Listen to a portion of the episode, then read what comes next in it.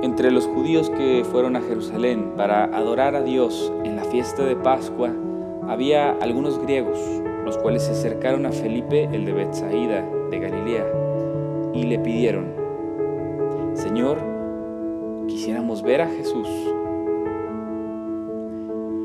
Felipe fue a decírselo a Andrés. Andrés y Felipe se lo dijeron a Jesús. Y él les respondió, llegado la hora de que el Hijo del Hombre sea glorificado. Yo les aseguro que si el grano de trigo sembrado en la tierra no muere, queda infecundo, pero si muere producirá mucho fruto.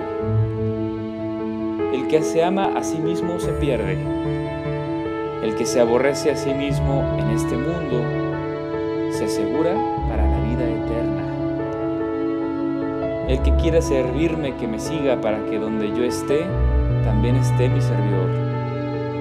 El que me sirve será honrado por mi Padre. Ahora que tengo miedo, ¿le voy a decir a mi Padre, Padre, líbrame de esta hora? No, pues precisamente para esta hora he venido. Padre, dale gloria a tu nombre. Se oyó entonces una voz que decía, lo he glorificado y volveré a glorificarlo.